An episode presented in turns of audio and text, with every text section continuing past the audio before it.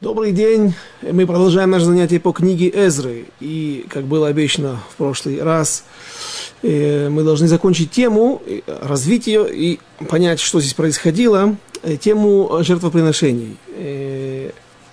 Часть мы уже, часть какое-то введение мы успели сказать в, на прошлом уроке, в, окончании, в конце прошлого урока. И давайте сейчас повторим то, о чем мы говорили – и то, о чем, соответственно, нам нужно будет говорить сегодня. Э, в конце шестой главы книги Эзры говорится так. «И поставили священников по отделам их и левитов по сменам их на службу Бога». А 20 стих начинается так. «Потому что очистили священники и левиты как один, все чистые, и зарезали жертву пасхальную для всех сынов Израиля» изгнания. И для братьев своих священников, и для себя. И ели сыны Израиля, возвратившись из изгнания, и все, отошедшие от скверны народов земли. Э, коины очистились. О каком очищении идет речь? О микве, о... Какие у нас еще могут быть очищения? Конечно же, каждому приходит на ум мысль, э, что э, идет речь о очищении пеплом красной коровы и сожженной красной коровы. И вопрос тогда, а где можно было э, достать этот пепел? Может быть, они сами сделали, ведь в, в трактате Мегила говорится о том, что действительно Эзра сделал красную корову, то есть сжег красную корову, одну из семи или девяти пар, да, семи или девяти по разным мнениям, красных коров, которые были в истории нашего народа. И э, поясняют комментаторы, что э, в трактате Пара, Пара, третья глава, третья Мишна, что когда сжигалась красная корова, а первую ее сделал еще Мошарабайну в пустыне, то пепел, который получали, его делили на три части. Первая часть должна была храниться в самом храме, для того, для нужд коинов, если вдруг кто-то осквернился, кто-то затумился, кто-то стал нечистым, э, участвуя в похоронной процессии, или же за... коины не могут это делать, но вдруг случайно попал как-то, или же зайдя в здание, где э, умер человек, и, как известно, тума, рыцуца, она Э, направляется вверх от источника тумы, от мертвого человека или от мертвого животного, и упираясь, когда есть какое-то сооружение, которое несет в себе статус, подпадает под статус понятия огель, огель, то есть шатер, а именно тефах аль-тефах, то есть вот такой вот небольшой, даже на 9, 9 10, 10 сантиметров, вот такой вот элемент чего-то, пусть это будет э, натянутый тент, брезент или же это потолок обычной квартиры дома, тума упирается, не про, про, пролетает дальше и э, не продолжает свое движение вверх, а начинает распространяться по всему э, помещению. И если вдруг человек, коин, зашел в такое, еврей коин, зашел в такое помещение, то он в, в этот момент становится нечистым. И такая случайность может быть вполне.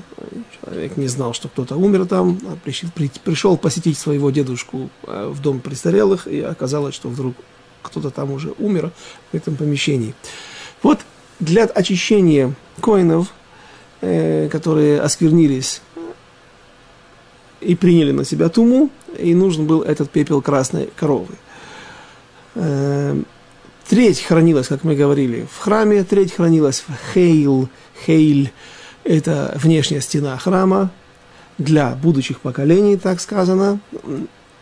И треть э, хранилась на Масечной горе. Э, когда коины, когда евреи вернулись из изгнания, то они нашли этот пепел, по мнению Раби Иуда, если не ошибаюсь, э, Тана Раби Иуда считает, что они нашли это этот пепел или те коины, которые служили еще в храме, помнили те времена, как э, знали то место, где это пряталось, а потому что стены не были разрушены каздимцами, вавилонянами, войска, э, солдаты Навуходнецера разрушили только потолок, крышу храма и сожгли и подожгли его, но стены в основном были целые остались целыми. Сам Навуходнецер, как известно, не участвовал в походе на Иерусалим, потому что он очень сильно боялся, что его с ним произойдет та же участь, его постигнет та же участь, как, которая постигла и Санхирива, царя Ашурского, ассирийского, который пришел с огромной армией, многомиллионной армией в, к, к стенам Иерусалима, захватил всю Иудею, всю, всю землю Израиля и осадил Иерусалим, но все войска его умерли в одну ночь, и он остался лишь с двумя э, с, не соратниками, а двумя помощниками, которые были телохранителями, оруженосцами, и один из них был Навуходнецар. И вот ну, все это происходило на глазах у Навуходнецера, поэтому он, когда сам стал императором, он не осмелился прийти, приблизиться к Иерусалиму, а послал лишь свои войска. Итак, э, храм, э, пепел красной коровы был найден. Хорошо, мы можем очиститься теперь, да, коины могут очиститься для того, чтобы приносить жертвы на жертвеннике. Но, как видно из э, стихов, из окончания последних стихов шестой главы, э, ждали только Песаха. Только в Песах начали приносить э, жертвоприношения пасхальные, и видно, что какой-то период э, ожидали. Ну, во-первых, э, храм был введен в строй, второй храм был введен в строй 7 Адара, так пишут комментаторы, и до, вплоть до 24 Адара, до 23 Адара. было Хануката Байт. Хануката Байт – это ну, э, празднование того, что ввод в эксплуатацию второго храма, запуск второго храма. И еще оставалось какое-то время, э, три недели до Песаха. И для того, чтобы принести пасхальные жертвы, это время было, до, до принесения пасхальных жертв, это время было использовано э, другими людьми, для того, чтобы очиститься. Сказано, идет речь об очищении. И очищении каком? И говорят наши комментаторы, что очищение необходимое было для некоторых, э, ну не, не группа, для некоторых людей, которые подпадают под статус мехусрей капара. Мехусрей капара – это люди, которые э, не могут принести, не могут очиститься, не считая, считаются нечистыми а и, соответственно, не могут есть пасхальные жертвы. Э, Корбан Песах, тот, который готовится э, в Песах, э, в Леля Седер 14 Нисана, в ночь 14 Нисана. Вот люди, которые подпадают под этот статус, они не имеют права есть эту жертву. Кто это? Это, например, Зав – Зав человек, у которого есть какие-то источники, источник, откуда э, течет гной а, или какая-то ну, заразная инфекция. И такой человек, э, не, ему не поможет пепел красной коровы. Он должен очиститься, но с другой стороны ему не нужен пепел красной коровы. Ему достаточно очиститься миквой, когда у него прекратился все, все эти процессы. Ему достаточно очиститься миквой. Но у него есть еще одна проблема. Он должен полное его очищение, то есть он все время будет считаться нечистым все то время, пока он не принесет греха очистительную жертву. И вот эту грехоочистительную жертву можно было принести только в храме. То есть все то время, пока жертвенник существовал – Вспоминайте наши самые первые уроки, когда мы говорили о том, что буквально, когда началась стройка спустя 7 месяцев, храм еще не был восстановлен, но в первую очередь евреи принялись за возведение жертвенника, и жертвенник был введен также в строй спустя 7 месяцев после начала работ. И по мнению, ну, да, Суфрим Раб, Рабинович, почти наш современник, он утверждает, почти не, не приводя, не доказывая это из источников, что он утверждает, что все 18 лет, пока стройка была заморожена, жертвы приносились на жертвенники, а это было можно делать. Но не все жертвы. Для этого нам нужно вернуться и повторить а, в самое а, окончание, а, то, что, о чем мы говорили на, э, на нашем предыдущем уроке, в самом конце. Есть в трактате Могила, э, э, первая глава, Мишна 10, Мишна 10 Э, рассказывается о э, разнице между Бамагдола, Бамактана и Огель Натуй Кедарко.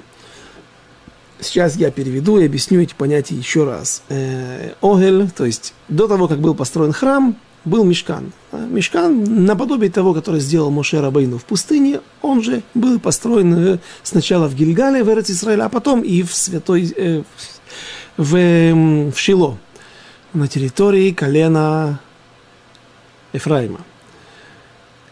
Там был шатер, стены были каменные, и вот такой шатер, построенный наподобие того же мешкана, который построил Мушера Бейну в пустыне, если есть в нем ковчег завета, то это называется святилище. Он подпадает под статус мешкана и почти как первый храм или второй храм.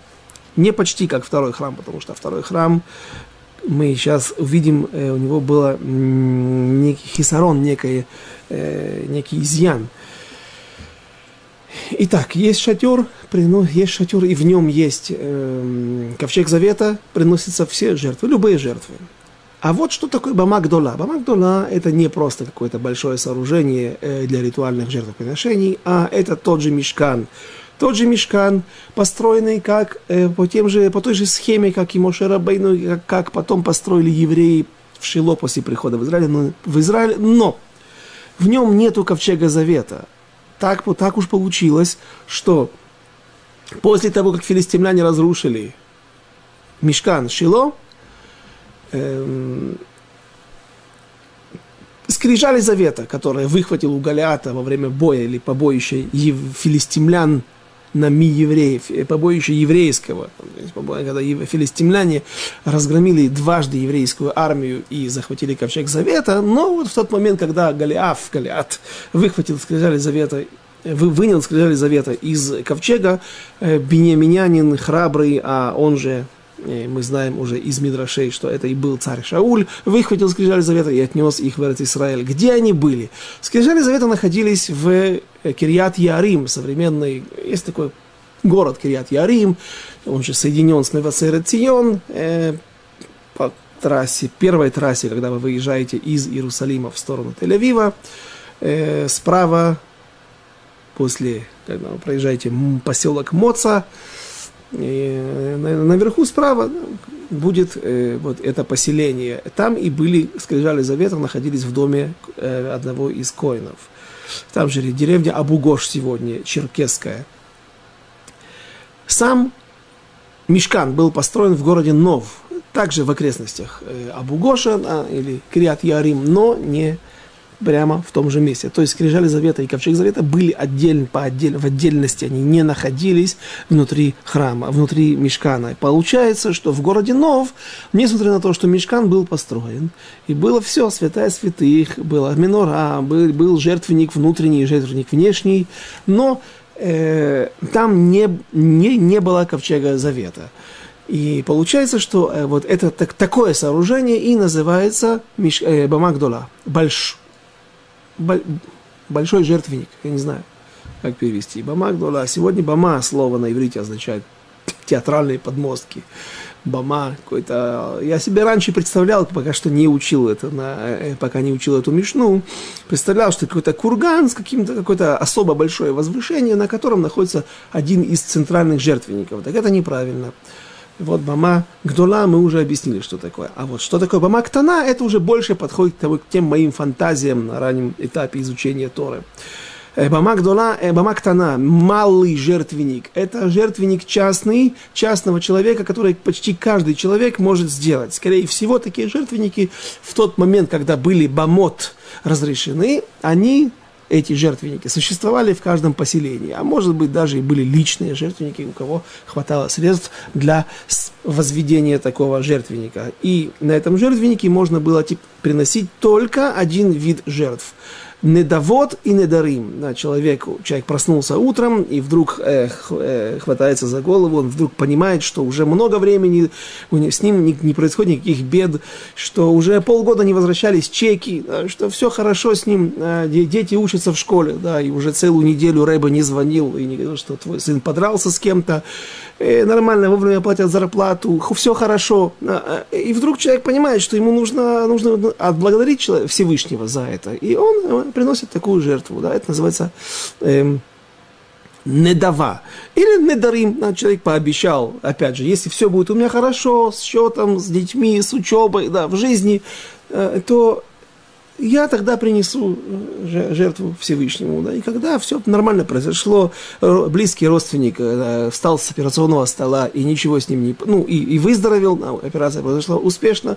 Вот в таких случаях да, приносили эти жертвы. И это единственные жертвы, два вида жертв, которые человек мог принести на Бамактана. И только в то время, когда жертвенники были разрешены.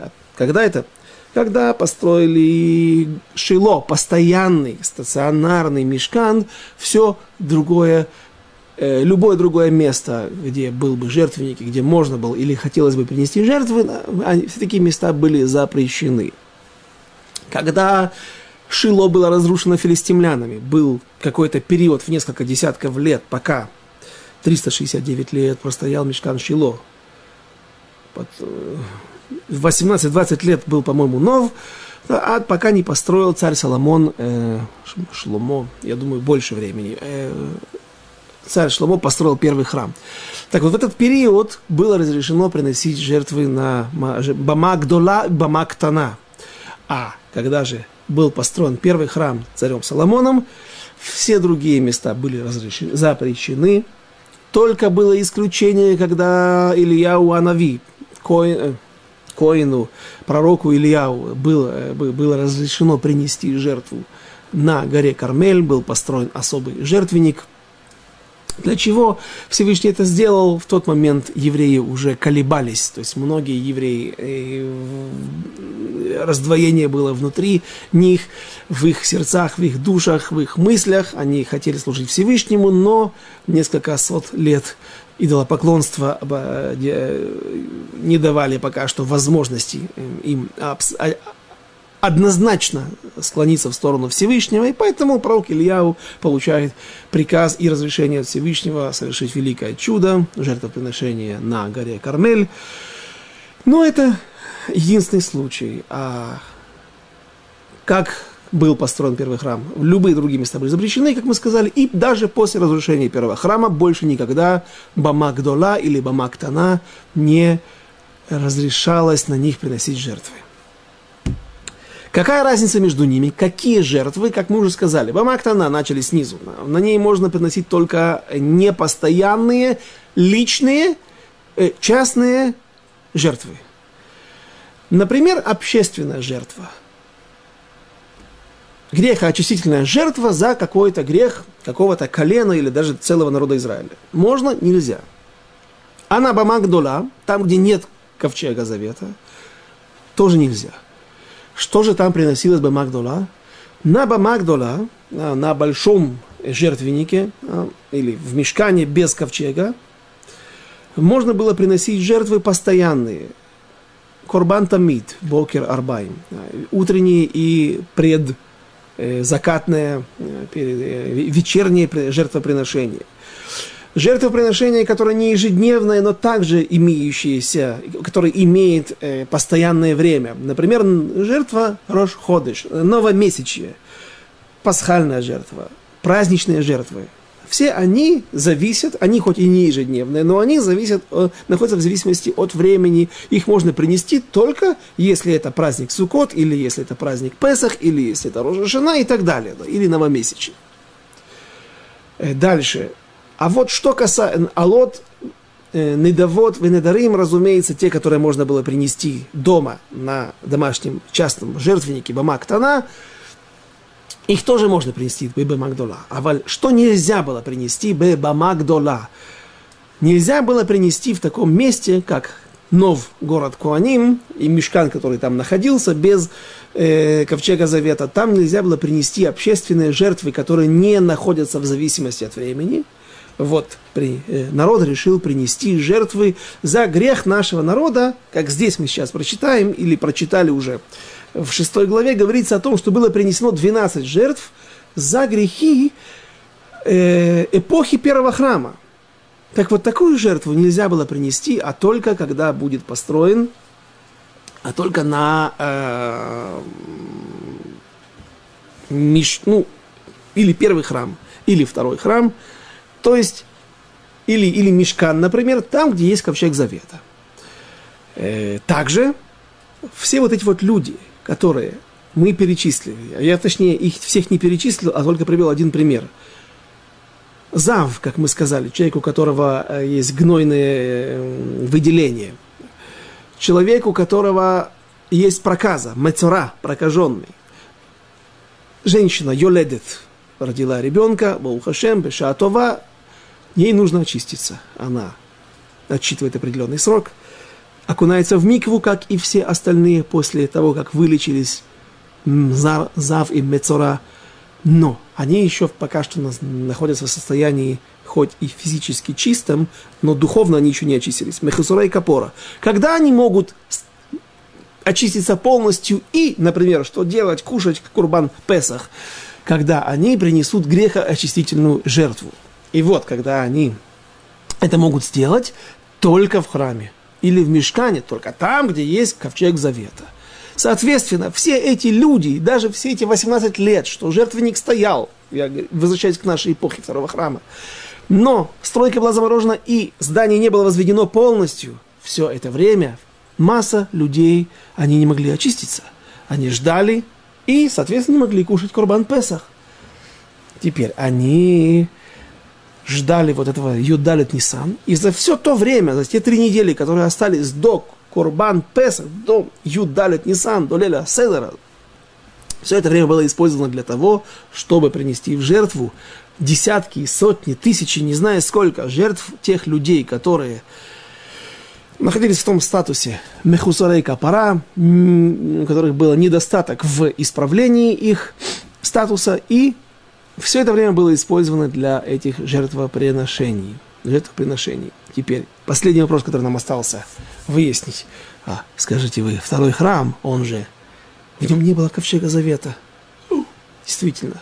И получается, что, в принципе, второй храм, он э, изначально имел статус Бамагдола, красивое, грандиозное сооружение.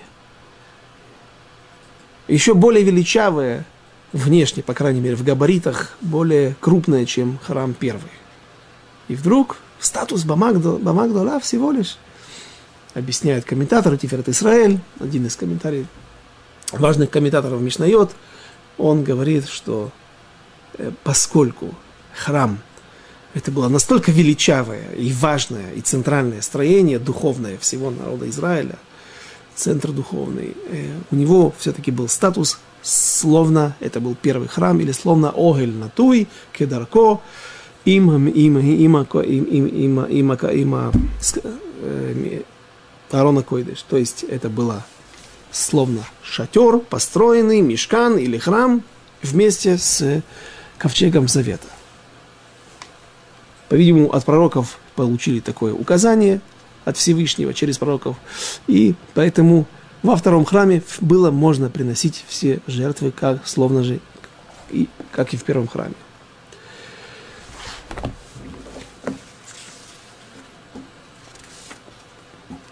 Вот давайте посмотрим для примера Песах который был в, во времена первого храма, во времена Хискияу. Там была тоже проблема. Царь Хискияу, хоть и был праведным человеком, но не весь народ вел себя как подобает, и в среди народа было повсеместное идолопоклонство, и вот царь Хискияу решает сделать интересный шаг. Он добавляет месяц, то есть была добавлена жертвоприн... Э, возможность для очищения евреев, и был добавлен один месяц, но когда, как? Есть мнение, что это было два Адара, как обычно, а есть мнение, что добавили Nissan второй.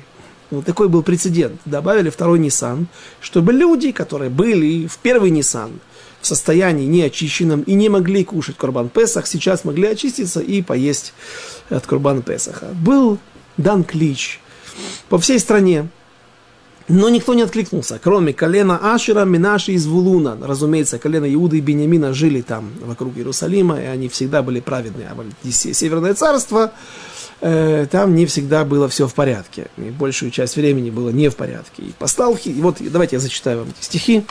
Деврея Мим, вторая глава, Деврея, Деврея Мим, вторая часть, 3, 30 глава. «И послал их Искияу по всему Израилю и Иудеи гонцов, а также письма послал Ефраиму Минаши, чтобы пришли в дом Господень в Иерусалим, совершить Песах Господу Богу Израиля. И, посоветовавшись, решил царь и князья его, и вся община в Иерусалиме совершить Песах во второй месяц.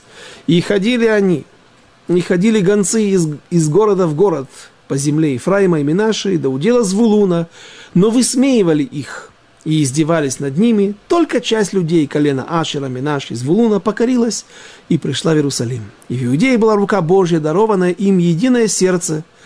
Даровано, нет, даровавшее им единое сердце, дабы исполнить повеление царя и князя по слову Господа. И собрались в Иерусалиме множество народа совершить праздники опреснока во второй месяц. Собрание весьма многочисленное. И вот этот народ сметает очевидно, что получается, что даже в Иерусалиме были э, места для воскурения другим иным богам, иным богам, иным идолам, другие жертв, жертвенники чужим богам. И все это было сметено, снесено. И встали они на свои места по уставу своему, по учению Моше, человека Божьего, священники, кропили крови, принимая сосуды из рук левитов. Но так как много было в собрании таких, что не осветились, то левиты закалывали жертву Песах для всех, кто не чист. А мы сказали, что многим людям, которые нечисты, нельзя есть Курбан Песах. Ведь многие из народа, большей частью из колена Ефраима и Манаши, из Сахара, из Вулуна – не очистились. Однако же они вкусили жертву Песах не как предписано. Но Ехиския умолился за них, говоря, Господь благой, прости за то, так как подготовились, э, подготовили сердца свои взыскать Бога, Господа Бога отцов своих, хотя бы священного очищения, хотя без священного очищ... святого очищения. И услышал Господь их Искияу и излечил он народ. Излечил имеется в виду, э, простил народ за то, что они ели Песах в нечистоте.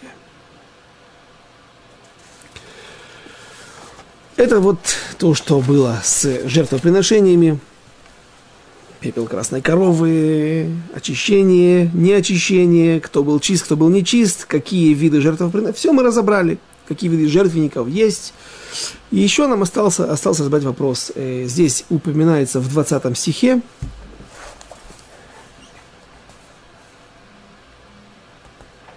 Нет, в 21-м. «И ели сыны Израилевы, возвратившиеся из изгнания, и все отошедшие от скверны народов земли, и присоединившиеся к ним, чтобы искать Господа Бога Израилева». Кто такие отошедшие от скверны земли народов? Народов земли, простите. Э, комментаторы расходятся во мнении. Например, Ибн Эзра, он сам приводит э, два мнения. По одному из мнений это евреи, которые эм, э, поклонялись идолам и служили идолам. И вот в таком состоянии душевным, э, с такими понятиями они приехали в Святую Землю, и здесь они отошли от этого. Ну, а второе мнение, оно само по себе напрашивается, это Герей Цедек, это э, евреи, которые прошли Гиюр, которые решили присоединиться к народу Израиля, еще там, в Вавилоне, каким-то образом приобщились к истине э, и оставили своих идолов и пришли вместе с евреями в Эрец Израиль. А последний вопрос, который нужно развивать перед тем, как мы закончим изучение шестой главы и перейдем к главе седьмой, это 12 жертвоприношений, которые были принесены здесь. Сказано так, 22 и последний стих 6 главы. «И праздновали они с радостью праздник Мацы семь дней, ибо обрадовало, обрадовал их Господь и обратил к ним сердце царя Ашурского, чтобы укрепить руки их в работе над храмом Богом Израиля. И совершили сыны изгнания жертвоприношения пасхальный 14 день медного месяца, потому что очистились священники. И было принесено 12 жертв. Почему 12 жертв? Я уже упомянул сегодня, несколько минут назад, о том, что евреи решили принести первым делом, перед тем, как будет храм, вступит в свою работу, храм откроет свои врата для для, для посетителей, для евреев, которые хотят прийти, почувствовать себя, показать себя Всевышнему, почувствовать большее место, почувствовать себя ближе к Всевышнему. Э, первым делом решили сделать несколько, принести 12 грехоочистительных жертв, саиры и зим, то есть э, козлов, самцов, козьих, для того, чтобы искупить грехи грехи поколения первого храма, что, как известно, первый храм был разрушен одной из основных причин, это было идолопоклонство. И вопрос теперь, почему 12, понятно, за 12 колен, но почему именно Сыроизим? В сам Песах, говорится в книге Шмот, в сам Песах всегда нужно было приносить не бакар, не крупный рогатый скот, хотя это и крупнее, и дороже, и, казалось бы, ты больше отрываешь от себя, э, в, для Всевышнего отдаешь, но, тем не менее, в Песах приносились именно цон, не бакар, крупный рогатый скот, а цон, мелкий рогатый скот, овцы и козы. Почему? Э, говорят, что, что мы читаем в Песах после того, после утренней молитвы 14-го Ниссана, во время чтения Торы, читаются отрывки, соответствующие в Торе. Да. А потом читается Широширим, Мегилат Широширим, свиток. Почему Широширим? Потому что Песах э, – это время выхода из Египта, это время формирования народа Израиля как народа Всевышнего. Теперь он становится, выходит из среды Египта и становится Э, автономным народом, снова, а ведь в Египте служили идолам евреи, теперь они становятся, не принимают, становятся рабами Всевышнего, принимают на себя Тору, принимают ярмов небес, ярмов Всевышнего. И вот теперь евреи вместе с Торой и с религией, с верой во Всевышнего, теперь они называются народом Израиля, только теперь.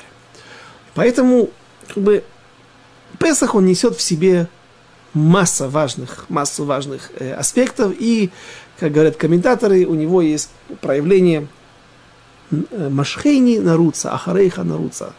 То есть э, есть стих в Шира Ширим, «Повлеки меня за собой, и я побегу за тобой. Ты только повлеки меня».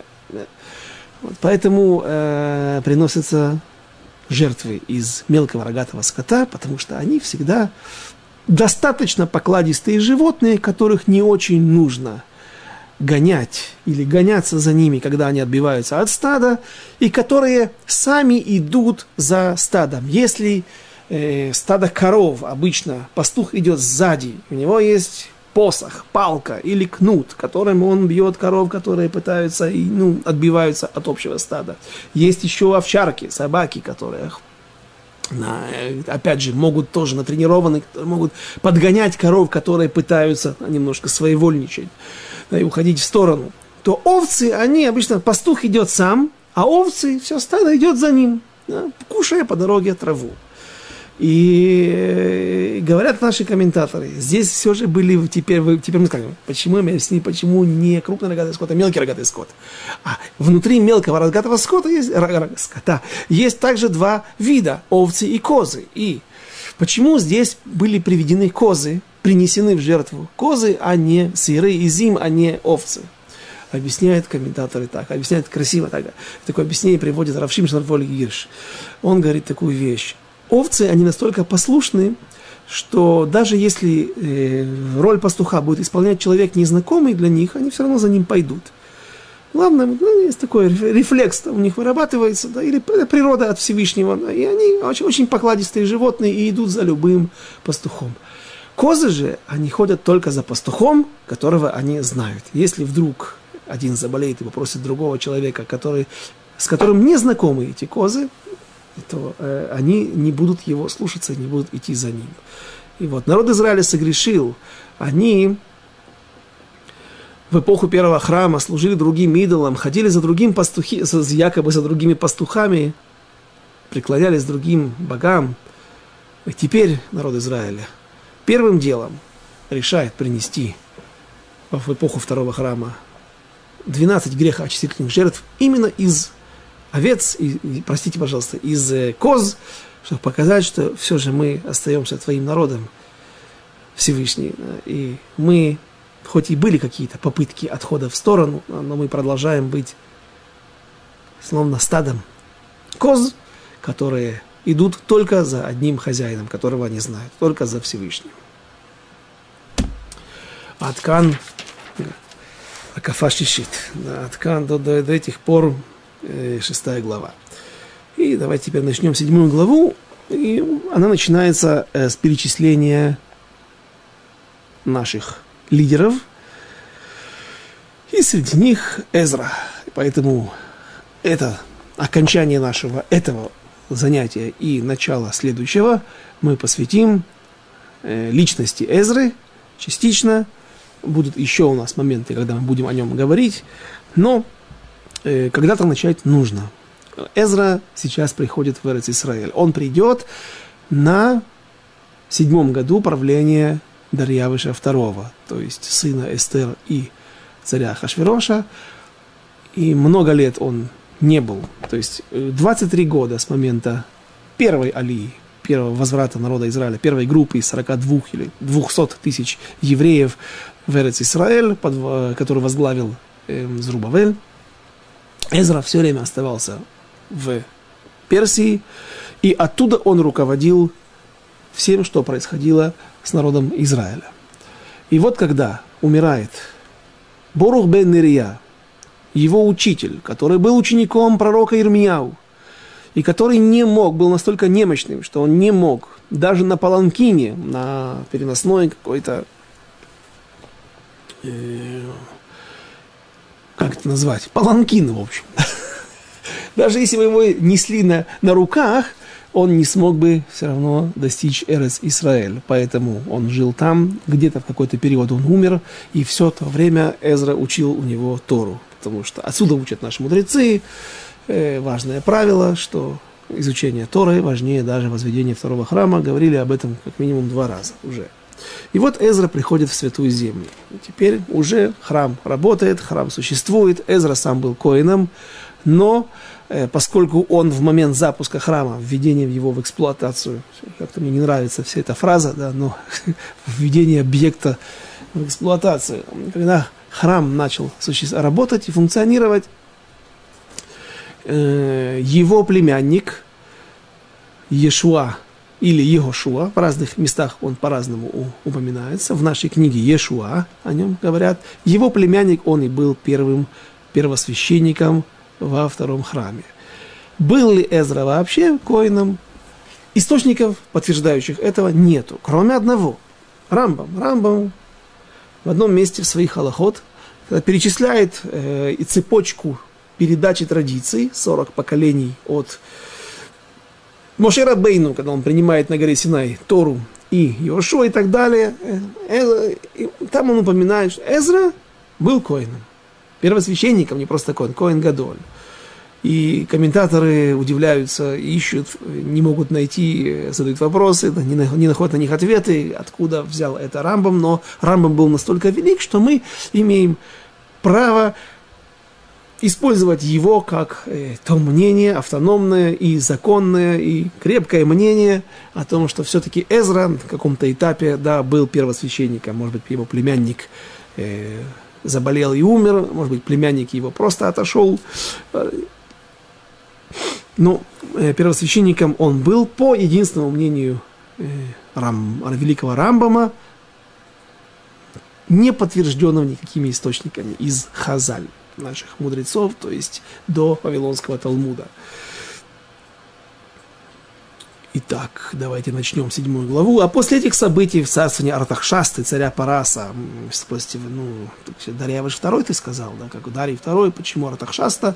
Вспоминайте, мы говорили, что Артахшаста это как Паро, как царь просто по-русски, то есть э, Паро, э, любой фараон, у него было еще и частное имя, свое и личное имя, и это, это статус, это название императора по-персидски царя Параса, Эзра бен Срая, бен Азарья, бен... И так, то есть начинается длинное перечисление. И мы его не будем зачитывать здесь. Все, понятно, что он происходил от Леви, есть в книге Диврей Ямим. Я также поставил закладку, но у нас мало времени осталось. Я не буду за, за, зачитывать из книги Диврей Ямим э, всю родословную из э, десятка стихов э, Эзры. А вот что я решил да, прочитать из книги Мелахим. Во второй части книги царей, 25 главе, 18 стих, э, рассказывается о том, э, как, э, что произошло с отцом Эзры. Оказывается, и очень, очень, очень важно для нас знать, Эзра не так, не, не, великим стал не на, не на пустом месте. Понятно, что все это в заслугу изучения Торы. который, как мы видели, он даже изучал, поставил во главу даже возведению второго храма, возведению второго храма. Но у него и были великие прародители, великие отцы. Э, его отец был Срая. Кто такой был Срая? Последний первосвященник первого храма. Еще раз, откройте, если хотите посмотреть, почитать стихи самостоятельно. Э, вторая часть книги царей, 25 глава, стих 18. «Изда... «И взял старший палач, э, палач, который был послан Навуходнецером на захват и разрушение Иерусалима, сожжение первого храма, и взял старший палач Срая, первосвященника, и Цфания, второго священника, помощника первосвященника, и трех старших стражей входа в храм. А из города взял он одного начальника воинов и пять человек из предос... предстоявших лицу царя, находившихся в городе, и писца, военачальника, вербовавшего народ страны, и 60 человек из народа страны, находившихся в городе, и взял их на Вузарадан, вот тот палач, старший палач, и отвел их к царю Бавельскому в Ривлу, и перебил их царь Бавельский, и умертвил их в Ривле, в стране Хамат. То есть, Срая, отец Эзры, который был последним первосвященником первого храма, праведным первосвященником первого храма, был взят в плен, уведен в Ривлу, в Хамат, и там казнен по приказу Навуходнецера. И у него был, у Срая, было два сына.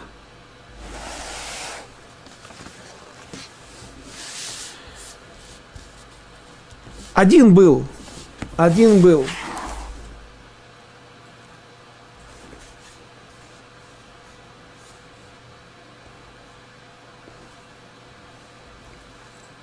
Один был Эзра, а второй был, я не нахожу его сейчас имя, как его звали.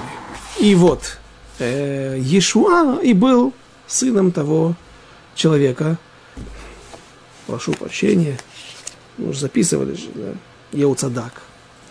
Еуцадак был братом родным Эзры, и именно сын Еуцадака, который поднялся вместе с э, э первыми репатриантами из Вавилона, или теми, точнее, кто вернулся из, из чужбины, из вавилонского изгнания в Святую Землю. Поэтому он и стал, его сын, его цадака, и стал первым первосвященником. Мальбим, начиная нашу, объяснять нашу седьмую главу, как заглавие для него приводит высказывание Шимона Цадика. В Перке вот, в первой главе второй Мишне, говорил Шимона Садик, мир держится на трем, правед, Шимона праведник, ну, пусть лучше останется Шимона Садик.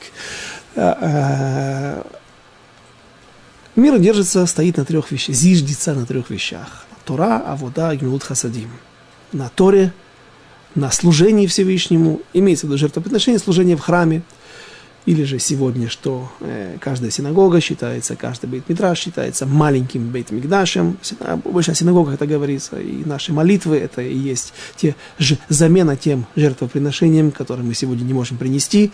И третье, нагминут хасадим, это э, милосердие, оказание милосердия в мире. И говорит Мальбим, что три великих еврея эпохи возрождения второго храма, возведения второго храма – Э, соответствовали этим трем, трем столпам. То есть в каждом поколении должны быть такие евреи, которые отвечают этим критериям и которые несут ответственность или как бы являются вот теми тремя ногами, как известно, стул, у которого есть три ноги, его тяжелее свалить на бок, чем стул, у которого есть четыре ноги.